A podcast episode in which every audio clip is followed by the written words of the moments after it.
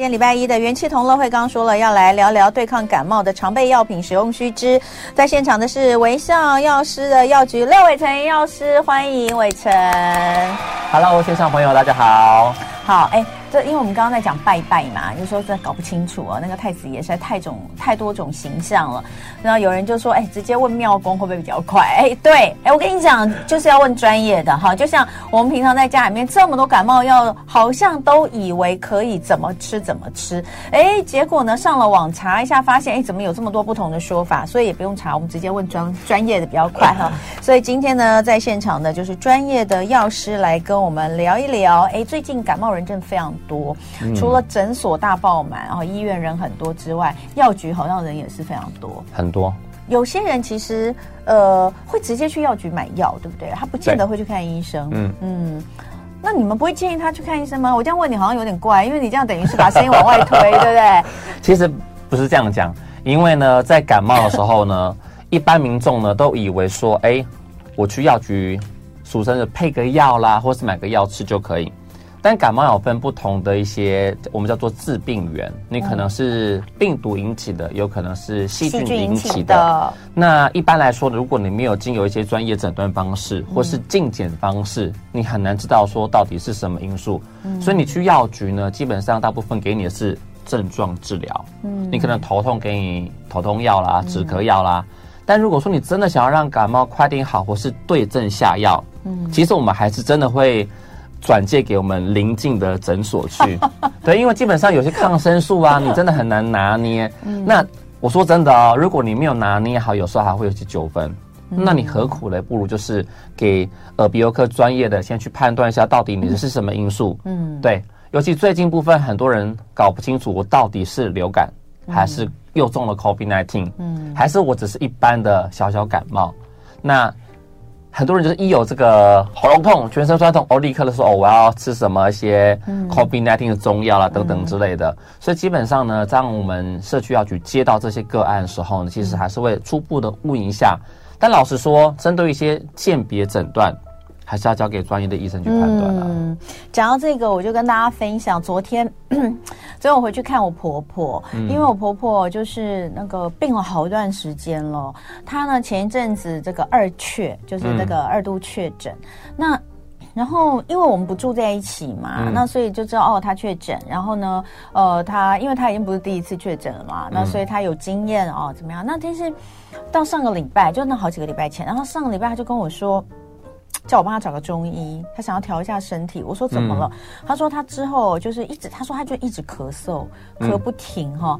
就是去，我说从什么时候开始？他说就从确诊之后到现在啊，就一直咳不停。我说哦，那有可能真的是长，就是长新冠的那种后遗症。那我就请他去找这个我的好朋友哦，好朋友中医师说调一下。结果呢，吃了两三天药之后呢，两天吃了两三天药，我我我去我我们打电话给他。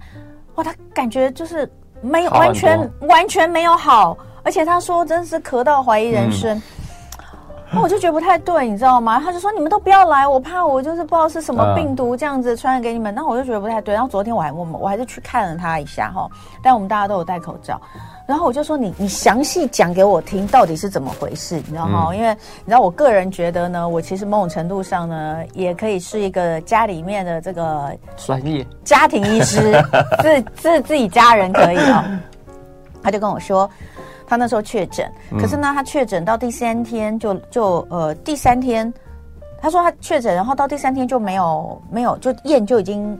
阴性阴性了啊、嗯哦！第四天也是，然后都没有什么，就感觉已经快好了。嗯，就突然第五天开始爆咳，就是发高烧，烧烧三十八、三十九度，发高烧。他想说怎么会这样？他就赶快去医院，然后呢就跟医生说，就跟医生说这个他前两天有确诊，可是他已经筛阴了。嗯、那为什么今天突然间发高烧？然后医生就跟他说，你这个跟确诊应该没有关系，这可能是另外一个。好、那他说后来呢，他就开了，因为因为发高烧嘛，所以就开了一些感冒的。治疗药，比如说退烧什么，嗯、那那已经是一个一个多月前的事情。然后回家吃，然后后来就烧了两天不烧了，可是呢，剩下之后就是咳嗽都一直不好，一直不好。对。然后我就我就听他咳，我说你没有痰对不对？嗯、他就说对，都干咳。我说我觉得你这个百分之九十是霉浆菌哎。嗯，你知道开很久，嗯，咳很久，然后没有痰，而且已经没有任何症状。嗯、我说他有，我说这个，我说你没有跟我讲有这一段。嗯、你如果一开始，你因为你只有跟我说确诊之后咳不停，好，我说这样听起来，你的那个你的那个去看医生的时候。根本就应该不是，我就先跟他说，我觉得你这个不是，你突然间又烧起来，我说因为你那时候可能抵抗力比较低，而且这一段时间真的是各种病毒都掺杂在一起啊。一个小孩去诊所、去医院可能会被找到同时两种，对不对？哦，我就跟他说，我觉得有很有可能，因为我们家里面小孩太有经验了，嗯、从小报报对，我就跟他说，你赶快你去找，我说那你这个这个这个这个不是长新冠，你吃中药没有用的，嗯、你那个霉浆菌你还是要，我说因为它是细菌，是，所以他要吃抗生素。我说这种应该就是日舒，好，我说你赶快去找一个耳鼻喉科看，你就跟他讲，你就说你的这个状况可不停，然后这样，然后家里面因为有家人曾经有这个经验，所以就说有可能会是这个，你问他。说可不可以开日书给你？就他今天早上一大早刚刚诊所刚开门就去，他说他都还没讲，说这个家人有这个经验哈，嗯，医生就直接听到这边就说啊，他说这个应该是梅将军啦，吃日书，嗯，所以他就拿日书回去，所以我就跟他说，那你就赶快吃。我说日书如果真的是的话，你吃三天你就会好很多，嗯，所以这就你刚刚讲的，是。同样是一个咳嗽，而且你看讲的。你中间跳过一个，后面都没有表达清楚，别人以为都是 COVID-19 的长新冠啦，或是一般的感冒等等的。那但因为大多数人也也也也会搞不清楚啊。我们是因为就是第一个就是家里面你知道小孩多就是一个久病成良医的状态。啊，第二可能当然我们常常聊这些相关的东西。所以，那你觉得药师可以在在药局端，比如像最近很多人来找你们，都是什么问题？嗯、那你们觉得你们在这个呃药局，因为因为你们不是实体的嘛，但是你们是有实体的吗？哦，对对，有一间是不是？对对对对，一间在哎，你们那边是大安吗？还是呃，在大安森林公园对大安站对。你们这种呃实体的药局、社区的药局，能够在这个时间第一时间给给民众的建议会是什么？好，其实基本上我们如果遇到这个病人到我们的社区来，嗯、社区药局来问我们感冒症状。那第一个，我们先是推敲说，哎，嗯、你本身有没有发烧？那有没有咳？那有没有其他症状？嗯、那基本上呢，再来是最近有没有什么接触到，比如说有人生病啦，或是有人确诊，或是没有出国，甚至呢，最近我们问到是有些人根本是他嘴巴里面完全破掉。他就一直以为他感冒喉咙很痛，结果是肠病毒。肠病毒，对，对，而且大人也会肠病毒哦。对，大人也会肠病毒。那包括刚刚说的霉浆菌感染等等，像有些如果是比较年长者的。抵抗力比较弱的等等都有可能。好，我们待会回来继续聊。今天元气同乐会，我们来聊聊对抗感冒的常备药品使用须知。那在现场是微笑药师药局廖伟成药师。刚刚我们广告的时候，因为有人在问说，最近他在 Netflix 跟 Disney 上面看到，可能是两部不同的剧里面都有这个一个情节，就是恐怖的止痛药，这个 Oxycontin。Cotting 这个应该要怎么念？Oxycontin，Cotting 吗？嗯，Oxycontin。我们刚刚查了一下，它其实是就是含有可待因酮的一种止痛剂嘛，哈。嗯。那就有人觉得看说好可怕哦，然后我们就查查了一下哈。那呃，当然这个东西我刚查了一下，其实在去年的时候，美国事情闹闹蛮大。我刚刚看一下，就是基这些药厂全部到那个到最后这个诉讼的。可能要赔的钱是超过一千亿美金。嗯，哦，那 anyway，这个这个，因为我们还不是那么清楚，但是其实呃，con con counting 嘛，oxycontin，嗯，oxycontin，它里面如果含可待因酮，我们小时候我刚刚在讲，我们小时候喝的对咳嗽的水超有用的，有没有说可待因吗？也是含有可待因。然后后来呃，就突然间就不不能，就是不知道是就是不禁用了那个。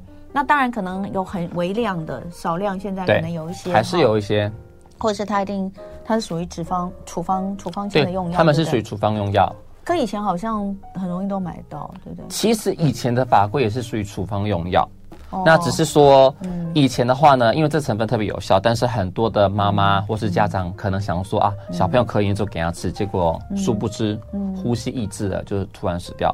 所以后来针对这件真的真的，所以针对这个成分，甚至现在连一些有些我们咖啡色的咳嗽药水，也都会特别标注说小朋友不能使用。咳咳嗽药水有两种，就是我们如果去看医生，你会发现，他如果你是大人，他会开某一种；但如果小孩会开另外一种，对，不一样的，他会跟你说那个小孩不能喝大人的那一种。对。可是我怎么记得可大因那时候药水被禁用，是因为有很多人喝了会上瘾。对，其实记得是很多人，它的剂量来讲要喝到一定的量才会有上瘾，因为它上瘾的剂量跟止咳剂量差距很大。所以在我们做成这个止咳药水的剂量啊，当然啦，有些人如果好瘾，你知道吗？一直一一直喝的话是有可能的。那像以前的话，我们有很多感冒糖浆，对，是综合的哦，里面就含有可待因。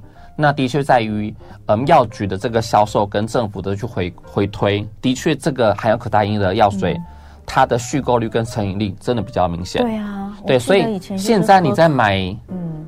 我们叫做瓶装的咳嗽药、咳药水，那感冒药水，水就比较少含有可待因的成分了。了解，所以都有改过。因为我真的记得那时候，就是很多人是，就每天都要喝。哎，对对，当然不是我身边的人，但我没有看过。因为我以前我二十几年前跑医药的时候，其实我们就做过这个、嗯、这个新闻。是好，我们回过来，那呃。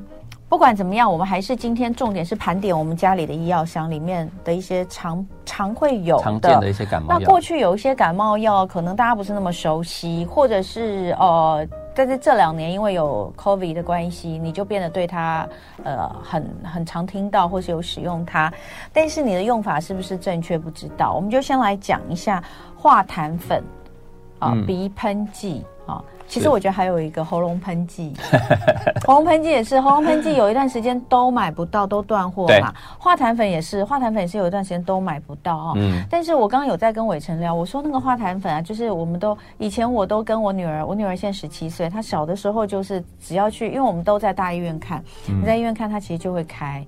呃，因为你你应该这样讲，你在大医院你才会看到它原始的样子。你在诊所的时候，她有时候。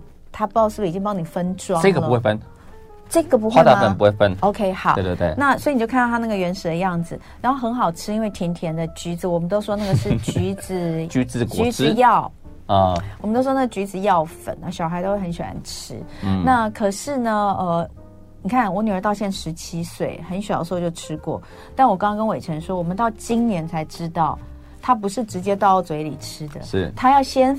泡在水里和了喝下去的，对，不知道哎、欸，所以真的有蛮多东西我们都不晓得用法。我们就先从这个橘子粉开始讲，化痰粉。嗯，其实化痰粉里面的成分呢、啊，它这个东西主要目的是干嘛的？它是把我们的痰液变稀，嗯、因为痰液本身很稠，是因为它有很多的双硫键、嗯。那这个化痰粉的成分会把这个很强的这个双硫键把它打断。嗯，但是呢，这个。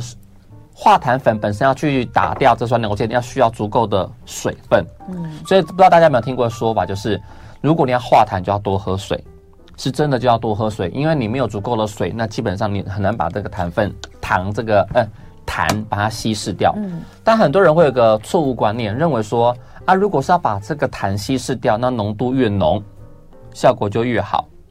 嗯，所以呢，很多人就说哦，那我就干吃，或是配一口水直接。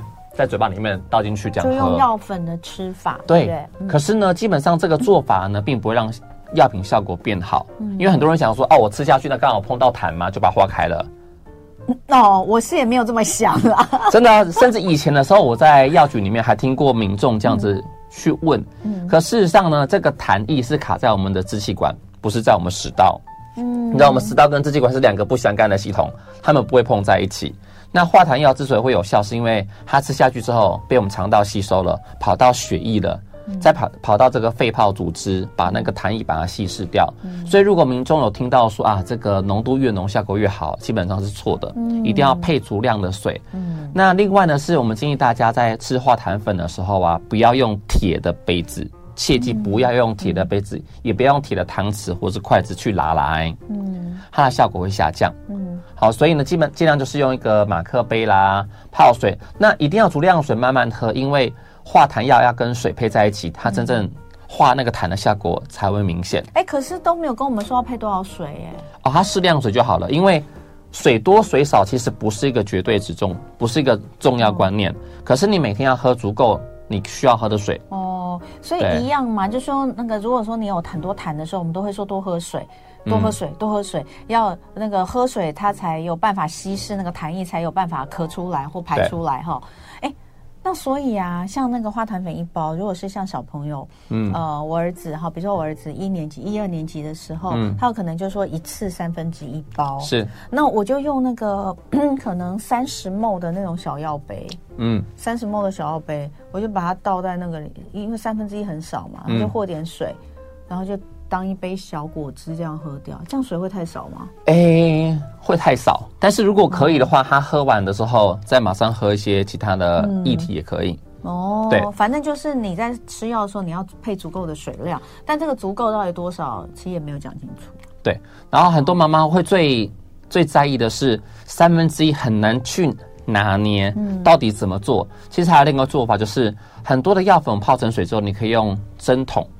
把它抽出来，它上面有刻度，比较能够精确的掌握说你要给多少量。所以有时候我们去耳鼻喉科抽药水还是抽药粉？抽药水，你可以把药粉泡在药水里面。不是啊，那你我今天一天一包，欸，哎，我一天一包一次一餐是三分之一，我那个可以泡、嗯、泡一杯摆在那里一天哦。呃，基本上你要放在冰箱里面，你不能把它放在室温下、嗯、下。那很多妈妈会说啊，这个粉一包我不可能去量几公克。嗯，那有几个做法哈。第一个是你可以掺其他粉变得比较大包，譬如去平分，可是有点有点累了。你可以泡在糖浆，像很多的诊所会给妈妈一些甜甜的糖浆，没有药性的，让你掺在这个粉，然后变成液体。你可以用那个针筒到很多的这个，甚至有时候耳鼻喉科会发那个小小针头是没有针的哦，让你抽出来去量那个刻度。所以如果你真的很难拿捏那个剂量，可以这样做，但切记一定要配足够的水。嗯，对。嗯否则呢，基本上效果不好。嗯，因为我都会觉得说，哎，我先泡好，然后分三次这样喝。嗯、因为你先泡好，其实你都可以用两杯了嘛。对对，但问题是我就会觉得这样会不会不好？所以不新鲜或效果下降。对啊，嗯，我会觉得不会吗？如果你放在冰箱是还好，但是因为这个成分的确啊，你泡越久效果越低，是真的。对啊，对，所以如果可以的话，还是尽量拿捏好了。对，我就大概随便啦，你就三分之一，就也不会差太多。对，它是很很 rough 的，没有很严格限制，一定要多。你可以把粉倒在小药杯里面，你就看它刻度多少，一一包嘛。我我的做法啦，我要讲，因为我是妈妈，我们家有小孩，我做法就是，比如说我拿一个小药杯，嗯，我先把一包倒出来，然后我是不是就可以看它大概有多少刻度？我就去除以三就好了，我就知以后我就知道这一包随便我讲，假设它的刻度是六，那我就知道它的三分之一份就是两二嘛。对，那我下一次吃的时候，我就会一到两格出来，好，我就知道这是三分之一，这是我的做法。好，那这个还算好的，你知道更讨厌的就是小的时候那个，嗯，因为医院它不会给你。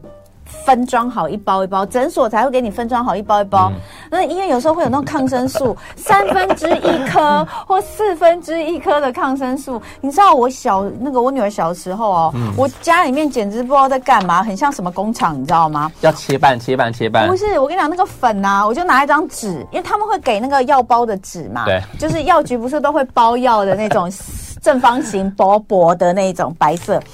我就呢拿一张纸吧，然后把那个药药胶囊打开，打开拿一拿一个那个什么信用卡，好嫉妒啊！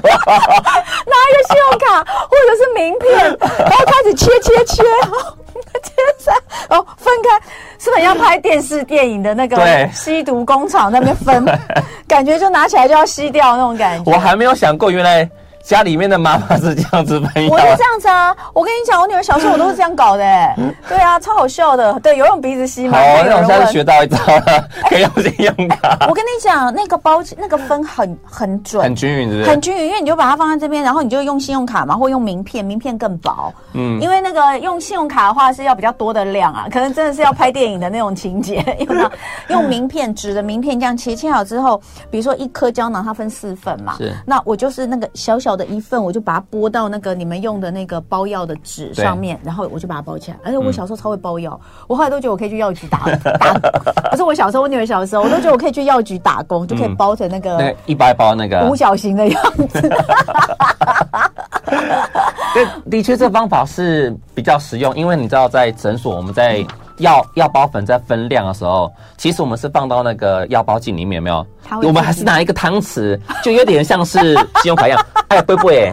就是把它平均，也是分开，对对对，也是一样的。所以如果真的家里没有，也是的确啊，可以。我觉得方法还蛮需要的。好，我们这是土法炼钢，就是妈妈在家的土法炼钢。好，化痰粉要配水。好，另外来鼻喷剂。哦，对，鼻喷剂也是最近因为天气变化嘛，大家可能在晚上，尤其早上很可能很热，晚上就是变冷了。那有些人晚上呢会鼻塞，睡不好，所以会喷一些鼻喷剂。那大家记得，鼻喷剂有分不同成分，有的是那种鼻血管收缩剂，像很很有名这些缓解鼻塞来告诉你比较好睡觉的，它叫鼻血管收缩剂。你记记哦，你喷了这个三天之后要停一天。如果你连续喷，一直喷一直喷，你的那个鼻血管会砰突然扩张，会突然塞得很严重。所以很多的民众会说啊，这个油啊那不好，我本来喷很有效，那仔细问了之后还知道长期使用三天以上。那有些人说，那怎么办？我每天都鼻塞啊。其实如果你每天鼻塞，你或许要考虑说，为什么会是鼻塞？是过敏还是感染了？你可以用洗鼻器，或是用类固醇的这些鼻喷剂去缓解鼻塞的状况，而不是让你每天一直用这些鼻塞的鼻喷剂，那反而会越来越糟糕。嗯，哎，那我要问哦，嗯，你说的这种是处方签的吗？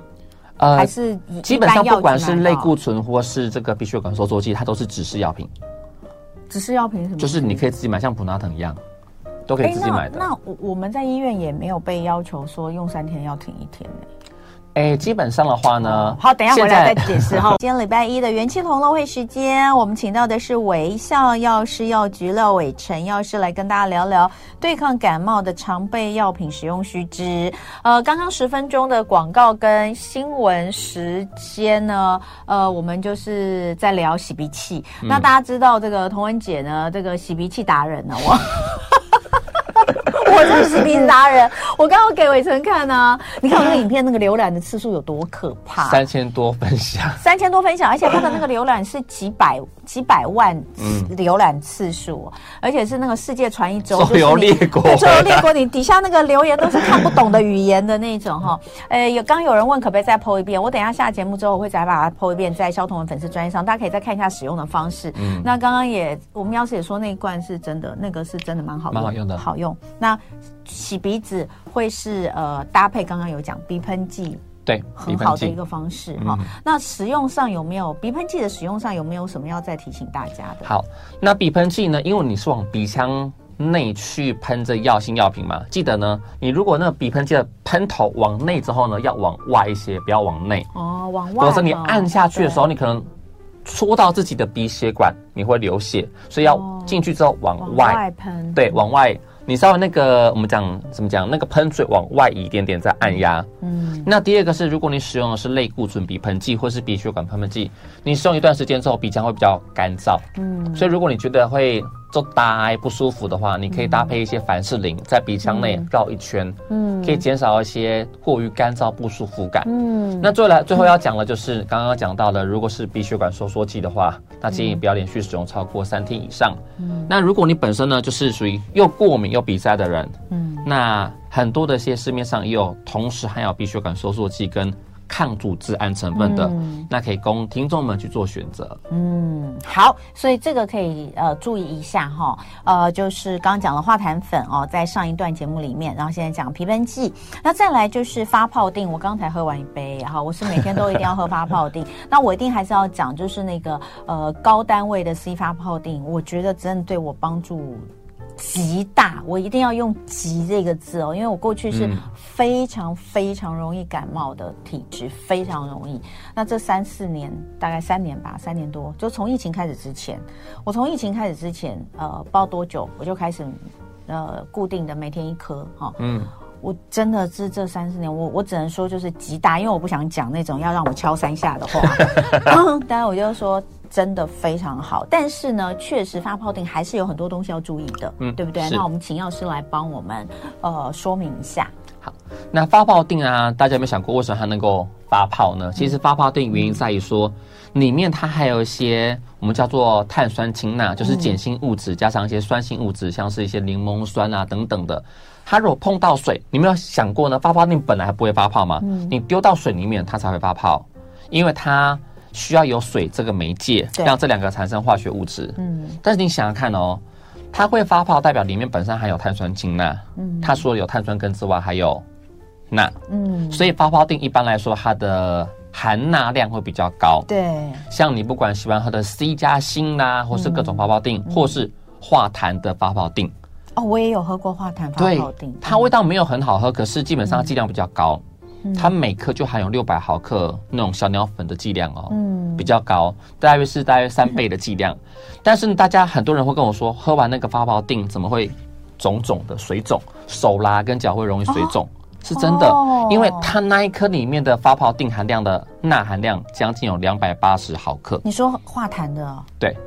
那一颗，所以呢，大家如果你是属于这个高血压、嗯，肾脏病哦，对，或是容易肿的体质，那建议哦，如果你真的需要这个发泡定，那没关系，你喝，嗯，那拜托你当天的话呢，一些比较咸的食物，你的摄取量就要注意，对，或是味增汤，像冬天我们喜欢喝汤嘛，对对，鸡汤、煲汤、味增汤等等的，你那些。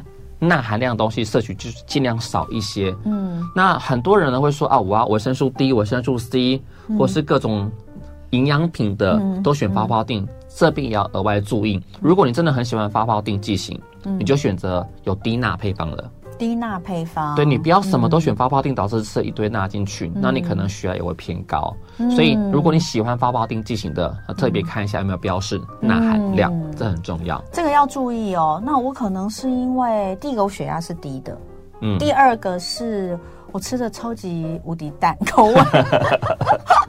就是我觉得应该像我妈，可能是那个六七十岁才开始那个口味吃这么淡，但我呢，就是已经我才四十岁，我就觉得什么东西都好咸哦，怎么那么咸哦，受不了！你要吃一点那个咸就很，所以我本身可能钠的摄取量也不算多，就算少。对，但我觉得正常的状况应该都还好。是。那我这边一定要讲一下，因为每一次讲到那个维他命 C 发泡錠，就要有人说美人姐就虞美人以前曾经有一次就说她去，她就发现有很多胆结石，然后去处理，哦、然后她就想来想去。就觉得自己是因为喝维他命 C 发泡錠，嗯、哦，就是造成这个胆结石。可是我问过医生，我问过医生，我们现在可以再来聊一下。理论上，它跟维他命 C 发泡定不是有直接关联性的。对，其实呢，维、嗯、生素 C 的发泡定，说 C 会不会增加结石风险？目前研究结果是这样讲哦。你不要每天摄取超过两千单位的 C，而且你有喝足量的水，对，并不会因为你摄取 C 而导致结石。嗯，嗯，通常会结石是什么关系呢？你喝了，你吃了大量的草酸，嗯，因为维生素 C 代谢完之后会产生草酸嘛，嗯，你又很喜欢吃高草酸食物，像很很多女生希望说，哦，我自己不要太胖，会喝一些呃分解茶。嗯，那有些可能这些不同的植物啊、植化物啦、啊，或草酸含量比较高。嗯，第二个你又不爱喝水，对，这样子情况下才有可能会有结石风险。对，所以呢，大家如果与其担心说喝 C 会嗯结石，你不如多喝水，就不会结石。而且啊，你知道我每一次啊，就是收到有人传那个美人姐什么维他命 C 发泡定，每天一定，然后就跌胆结就结石的这个新闻给我说，我都会跟他解释。我说呢，C。跟就它它其实就是草酸哈，对。但如果你真的要担心 C 的话，其实你吃定状的高单位的 C，然后。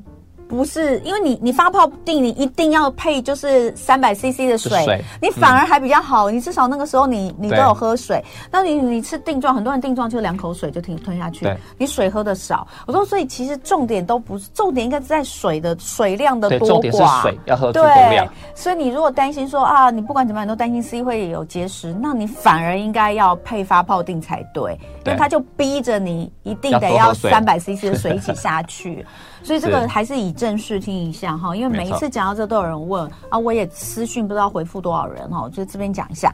好，再来，呃，所以刚刚发泡定，各式各样发泡定都一样哦，不是只有呃维他命 C，因为现在有综合维他命发泡定，然后也有化痰粉的发泡定。哎、嗯，你我真的你讲我才知道，原来它那它那一颗的钠含量这么高，嗯，而且我还记得那个时候说给我那个发泡定化痰粉发泡定的朋友跟我说，一百 CC 的水或就够了。就那个发泡錠。然后我想说，这么少的水 OK 吗？嗯、它是可以溶，可是建议大家还是泡还是多一点水，至少一个马克杯的水量。但它好难喝啊！它真的好难喝，它为什么不能做的跟维他命 C 发泡錠一样好喝？因为那个双流键本身就会有臭味啊。好，对对对，难怪哦，所以那个是双流键的臭味、嗯、哦。有喝过我那个发。化痰发泡定，大家知道我们、嗯、应该应该不是，就是本身我应该是说错了，应该是那个 acetylcysteine 的结构的味道，因为它是打双硫键，但是它本身结构本身就会有就会那臭味。所以你知道以前我们在医院呢、啊，如果那个它有针剂的，嗯，那针剂如果打破啊，我们整个住院药局哇，超恐怖，都是那个味道，超重。好，对对对对，所以那个味道是天然的味，它本身的味道。不过那个蛮有用的，对，化痰真的很有用哈。好，再来。感冒药哈，家里面常备的感冒药，嗯、呃，都有各种各样的，然后有加强定等等哈、哦嗯。差异，普通的一般的跟加强定差在哪里？好，呃，基本上加强定的感冒药，大家仔细看哦。加强定不是说针对头痛啊，针对发烧加强。大部分像网络知名的这些感冒药，加强定它是鼻血管收缩剂剂量增加。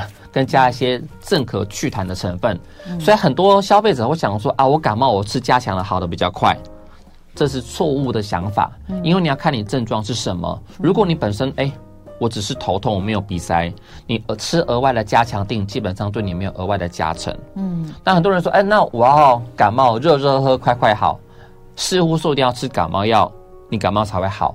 基本上你去各个药局啦买的感冒药啦，都是做症状治疗而已，就头痛、一头流鼻水、咳嗽而已。那真正让你感冒快点好的方法是什么呢？还是要早点睡觉，多吃食物，补充足够电解质，才能够让你快点好。所以感冒药基本上只是让你的症状暂时消失不见而已。所以如果听众们如果哎每次下次感冒的时候你就觉得哎我一定要吃感冒才好吗？基本上你就算不吃感冒药也会好。可是有个前提哦，对，如果你的感冒会影响到你的睡眠品质，那麻烦你还是乖乖吃感冒药，让你睡眠比较好，因为抵抗力才会好。好，那哎，这个其实我们可以接到下一个话题。嗯、那就像您讲，就是很多人其实是蛮坚持感冒不吃药的。他说我：“我、嗯、我有身体有自愈力，哈，我不想吃药。”那所以有些人也会说，呃，感冒的时候其实多喝维他命 C。我们刚刚讲维他命 C 嘛，嗯、多补充维他命 C 会好的比较快。这个说法其实也有点问题，对不对？对，嗯，我打一个，我想那个很好的比喻，就像是最近不是。有些国家战争吗？嗯，好，我们想一下哦。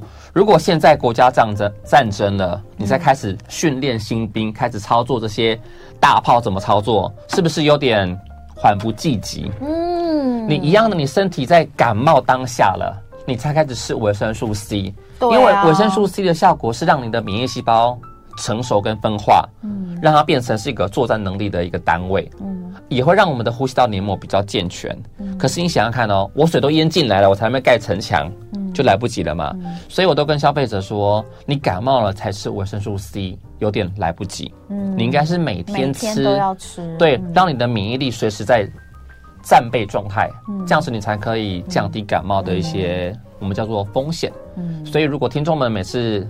想说，哎、欸，我冬天了，那是不是要准备这些发泡定、感冒时再用？错、嗯，应该是每天使用，让自己的免疫力比较好。我一年三百六十五天，天天都喝。因为礼拜六、礼拜天没上班，因为我上班一天是一 一一杯嘛，就在这边，你就不会忘记。我都放在办公室。嗯，那在家里的时候，有时候六日比较忙，可能忘记，但我至少一个礼拜会补充五天。我觉得会有这个说法啊，是因为前两年。那个美国刚开始 COVID 那时候药都还没出来的时候，哦嗯、那时候就讲到说，呃，哎，其实在，在在川普之前，嗯、其实就有讲，就是说那时候川普就是确诊的时候没有药嘛，所以他们就是大量的 C 跟 D，嗯，大量给他 C 跟 D。那我们我记得我们有一位医生，他从美国回来，那时候接受我们的访问，他说，其实在美国的那个医医院，如果有那种就是。重就是重症的重感冒的送进来在急诊，嗯、他们其实是用打的，C 是直接打。然后他说那个那个是极高量哎、欸，他说可能是一个小时就打一两千一两千，一个小时用注射的方式、嗯、啊，那是急症的处理。所以他那个时候就他为什么讲这件事情？他是要告诉我们说，一天一千毫克其实是。很 OK，很 OK 的。你刚刚说不要超过两千，对，不要超过两千。他只是想要讲，他说台湾因为那个健健保税，对，都会给一个法定规定，对，那个很少，什么四百啊，四百啊，维生素 D 八百，一天八百。对，对，他说其实那个都是最低最低，那所以他就说大家不用担心。带回来我们讲疫苗打完之后的不适，好不好？元气同乐会时间。对抗感冒的常配药品使用须知，今天在现场是微笑药师药局廖伟成医师啊，你知道我刚才跟伟成说，那个上礼拜我儿子跌倒，然后一个伤，我给他看那个伤口，他说紧紧在加西郎。好深哦，哈，对，呃，所以哦，你看妈妈都是很厉害，妈妈都很强大。刚刚我婆婆又写讯息来谢谢我，她说以后有什么就先问同文就好了，可以少受很多罪。她说她受罪受了一两个月哈，对，那其实没有，我就说家里面只要有小孩，有有好动的小孩，真的久病成良医哦，你就是自己要去学习很多相关的知识。好，那就我们就讲到打疫苗，打疫苗很重要。嗯、现在真的是打疫苗的季节，大家赶快去打哈。今年尤其是各种病毒齐发哈，一定要保护好自己。嗯、那你刚刚有讲到选品牌、选厂牌，对不对？嗯、你你怎么看？药师怎么看？